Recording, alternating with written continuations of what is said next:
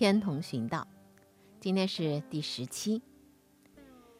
在宋代的宫廷画院里头，有一次巡历考试当中，出了一道很有意思的考题。这个考题呢，是有一句诗来给你命名，啊，要求你这个画师能够根据这个诗意来画出来。什么诗呢？踏花归去马蹄香。你得在这个画中把香给画出来。这是宋代的宫廷画院的考试啊。宋画啊非常有名，尤其是宋画的文人画。宋代有很多的这个文化的瑰宝传承至今，当然散落在世界各地。呃，这又是一个艺术博物类的话题了。我们先暂搁一边，下次啊，真的是有这个想法，要开一个艺术呃博物类的专辑，跟您再来讲讲他们的故事。咱们今天是暂搁一边儿。那么有一位画师才思敏捷，他怎么画的呢？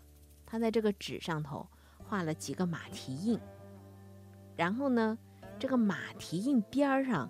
有几个蝴蝶跟着飞舞，不肯离去。很显然，看上去香是虚无缥缈的，被他画出来了。这件事至今都是画坛佳作。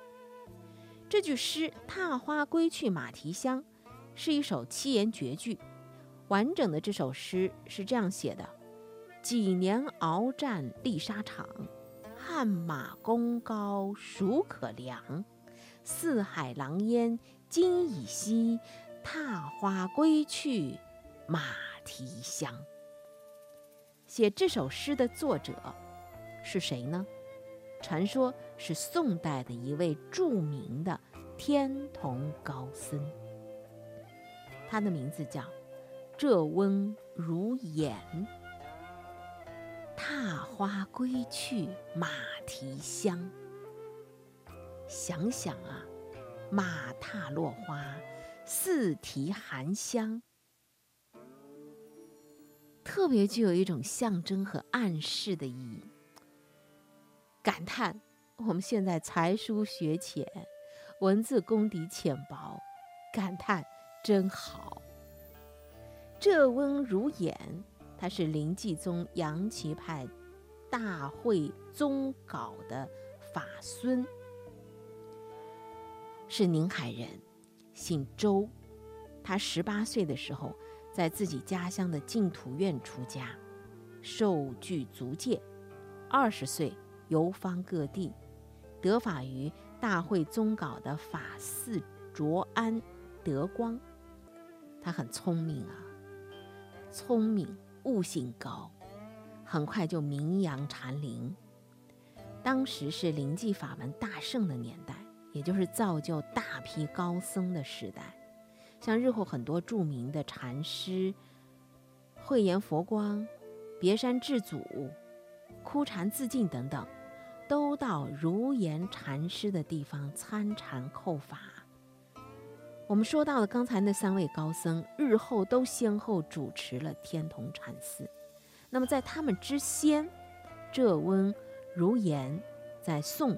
嘉定九年（一二一六年），受邀主持了天童寺，也可以这样讲：如言的到来，临济宗的杨岐派大胜于天童，这也是续写了大会宗稿和弘治正觉这两位禅师那一段高洁的缘分呐。在禅宗史上有一段著名的公案，叫做“前锋一路”。说的是有一位修习的和尚问前锋禅师：“十方薄伽梵，一路涅盘门，不知道路在什么地方？”浙温如言为这段公案留下了一句十分著名的评点，也就是他的禅学思想。那么，薄伽梵是什么意思呢？这是梵语的音译啊，是佛的通称，一般解释为诸佛。涅盘门是什么意思？就是进入涅盘境界的这个途径。楞严经说的就是十方诸佛的一切功德都是不断的进入涅盘的境界。那么这个前锋一路，就是那个和尚问前锋禅师说：“涅槃门的这道门在哪里？”这就相当于什么问题呢？什么是佛法第一要义？就像类似于，就主持人在采访的时候，就问人家说：“哎，你觉得最让你感动的是什么？”我说：“你觉得最重要的什么？你最好的那笔那部作品是什么？”很蠢，其实这种问题真的是很蠢，比较愚蠢的问题，没有办法用言语来解释。所以呢，前锋禅师用手里的这个拄杖向空中一划，说：“在这里。”意思是，任何无三毒的清净心都可以在当下产生，不管是在何时何地，当下都可以进入涅槃境界。那么有人就不明白了，拿这段公案去请教这个匡真禅师。云门的禅师拿起一把扇子，说：“这个扇子啊，不跳上三十三天，捉得了第十天的鼻孔，朝东海鲤鱼打一棒，下一场倾盆大雨，你会吗？”意思是说，对没有。真正领悟到的人来讲，我告诉你了，上天入海，大显神威，这可能吗？所以呢，这个特点是什么呢？就冒告诉你了，不说破，说破了就全都不是。所以呢，这段故事就成了一个非常著名的公案。那么，这温如言他是如何点评的呢？他留下的那一句非常著名的评语是这样说的：“唱欲高，鹤。”与俊，还他二老。若是十方薄伽梵一路涅盘门，总为踏着在。他说什么呢？他说：“你看，就像抬杠一样啊，调子唱得越高，应和就会越来越险峻。你倒不如把它还给出这个话头的钱锋和云门这两位老禅师。如果光光参这个话头的话。”其实还真的没有踏着参禅的本意，所以他一下子就把这个公案的意义给否掉了。他的话说的挺质朴的，那继承的是大会宗稿的看画禅，又发展了宗稿的思想。大会宗稿那个地方看画禅的关键是什么呢？在疑，就一个话头上产生出疑义，然后绝后复苏，获得彻悟。宗稿说：“千疑万疑只是一疑，话头上一破，则千疑万疑一时破；话头不破，则且就上面与之厮哑。若弃了话头，却去别文字上起疑，经教上起疑，古人公案上起疑，日用陈劳中起疑，都是邪魔眷属。那么这温如言的。”呃，这一番的认识，真的是有一点惊世骇俗。慧能六祖慧能，他开创的禅宗的南宗，他倡导的是顿悟法门，强调是自信本来具足，一旦见性即可成佛。这温如言，他厉害在哪里呢？就是他一句话，他道破了非常朴素的真理。真理其实真的是很朴素的，不会很花哨的面目啊。即使很花哨，那对于高僧大德来讲，可以一眼看穿他，或者一眼点明他，那就是高僧大德的这个伟大所在。高僧就是有这般的高，一灯能除千年暗啊。所以说，这温如言的这个时代，是一个大师辈出的时代。他的同门的师兄弟都是著名的高僧，也先后主持过天童禅寺的有天目文理和无寂了派。天目文理小的时候跟着他妈妈采桑，他母亲无意间问过他一句话：“携篮者谁？”就是挽着篮子的是谁呀？他忽然就醒悟了，就想出家去学佛了。那么文理他以后的这个道行是非常高的，像当时的朱熹，还有就是我们四明学派的掌门学者杨戬，都是他的好朋友，他们经常相互之间在切磋禅学。那么还还有那位啊，就是这温如言的这个师兄弟啊，无寂了派，他呢提倡的是生活禅。他上堂说法，按理说要做一首上堂诗，但他尽讲大实话。他说什么呢？昨夜安排一段禅，明天起来都忘却。而今打鼓众云真，对面临时学捏合。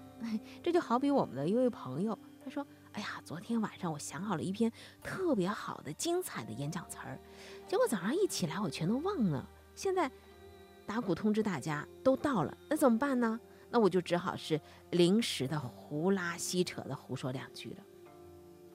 率直、真实，还有点可爱。”所以他有一句很直白的禅语，是一直流传到后世的。什么话呢？佛法在你日用处，在你着衣吃饭处，在你语言筹措处，在你行住坐卧处，在你拉屎送尿处。大白话，话糙理不糙。后来，这温如言的法孙石门来禅师，作为一代高僧，也主持了天童禅寺。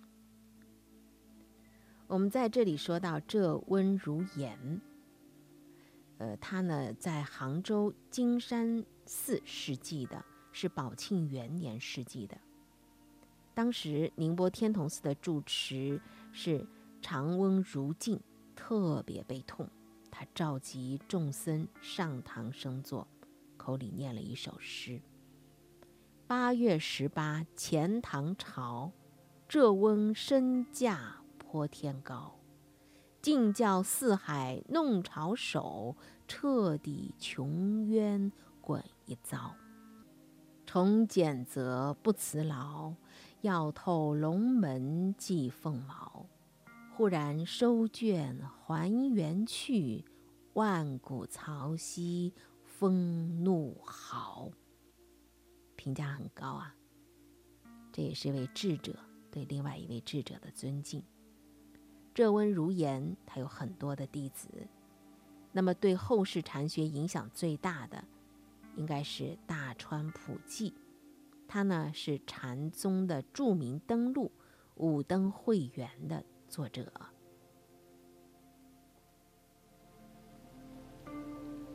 大川普济是奉化人，是奉化的六昭人，姓张人家的小儿子。十九岁的时候啊，就出家了，开始习律宗，后来又习法华宗。他首先呃到这个天童寺吴用全禅师那里。去拜访，全禅师呢，把他引到了室中，说：“有据无据，如藤医树。”大川回答：“斩钉截铁。”禅师又说：“尾山呵呵大笑。”大川说：“寸钉入木。”哎，这是杨岐禅的两段很有名的话头。呃，像这个圆悟克勤禅师经常会举。有据无据，如藤医树这个话头去勘问大会宗稿禅师。那么宗稿每次刚要开口的时候，克勤禅师就马上打断他说：“不是。”后来宗稿又把这个话头呢去问他的弟子米光禅师，米光不能够彻悟，于是他就问宗稿：“我到底病在何处啊？”宗稿禅师说：“别人死了活不得，你今活了未曾死，要到大安乐田地，须是死一回使得。什么叫死呢？”宗稿说：“就像人砍树，根下一刀，则命根断矣。”大会宗稿禅师大悟十八变，小悟是不知其数，每悟一次，就是脱胎换骨般的一死一生。所以呢，大川普济说：“斩钉截铁。”所以你看他初入禅门就有这样的悟性啊。呃，那个吴用全禅师是非常器重他的。之后呢，大川呢又去拜见了浙温如眼禅师。浙温就问他：“上座何处人？”大川回答说：“奉化。”浙温就问他：“你还认识憨布袋吗？”就是那个布袋和尚啊。那然后呢，那个大川呢，他就去拿那个坐具去。结果，浙温啊，他就下去夺了那个。做的那个坐具就打。大川怎么着呢？当下顿悟脱然了。所以我们现在就觉得好难理解，就是为什么他就在这样的一种灵感之下突然开悟了呢？那我们真的只是这个拙人笨蛋，呃，没法领会这个禅的要义。反正禅是不可言说嘛，反正他就开悟了。大川开悟之后呢，跟着浙翁在天童寺任知藏，之后呢，又先后应朝廷的提名，到了普陀的月灵寺、秀州的报恩寺，还有就是鄞县的大慈寺、岳州的天章寺，还有临安的净慈寺。灵隐寺都去过，那么在这个游历期间，他做了一个特别伟大的工作，就是写了那本著名的《五灯会元》。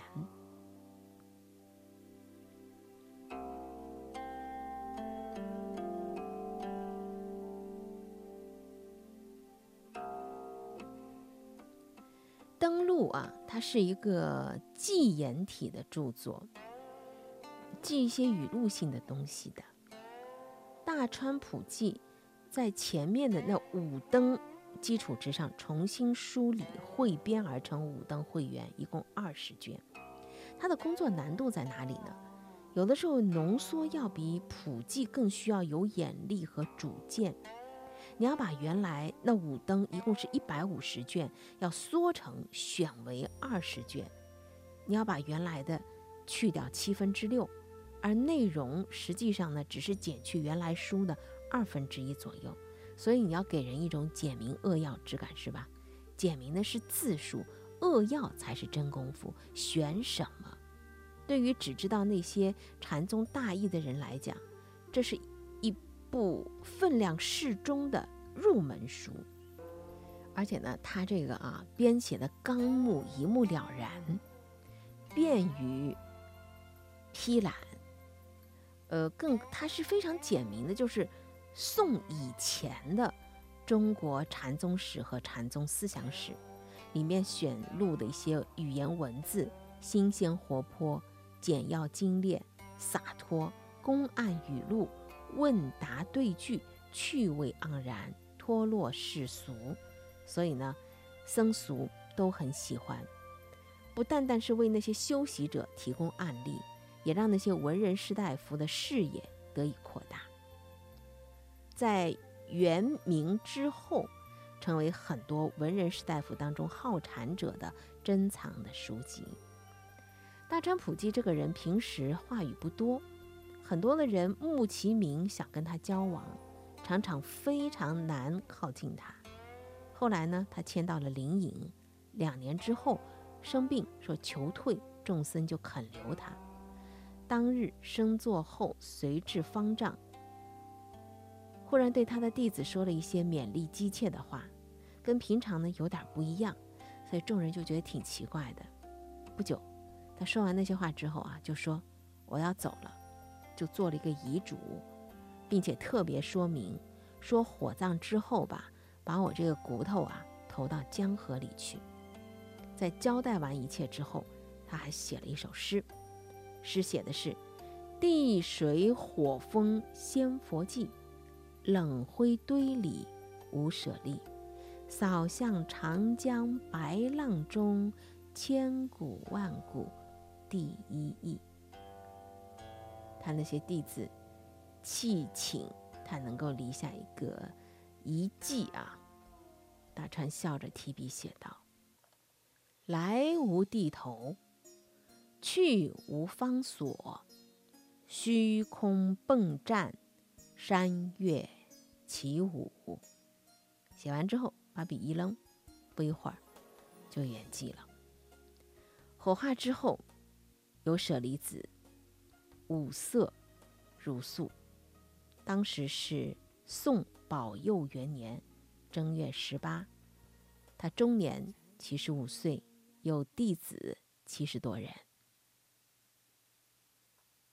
天童寺，它是中国禅宗的五山十刹之一。五山十刹，这是南宋时候创制的一个重要的官寺的制度，它是对禅宗地位的一种肯定，也标志着佛教丛林制度的成熟。好，今天就到这儿，下次继续。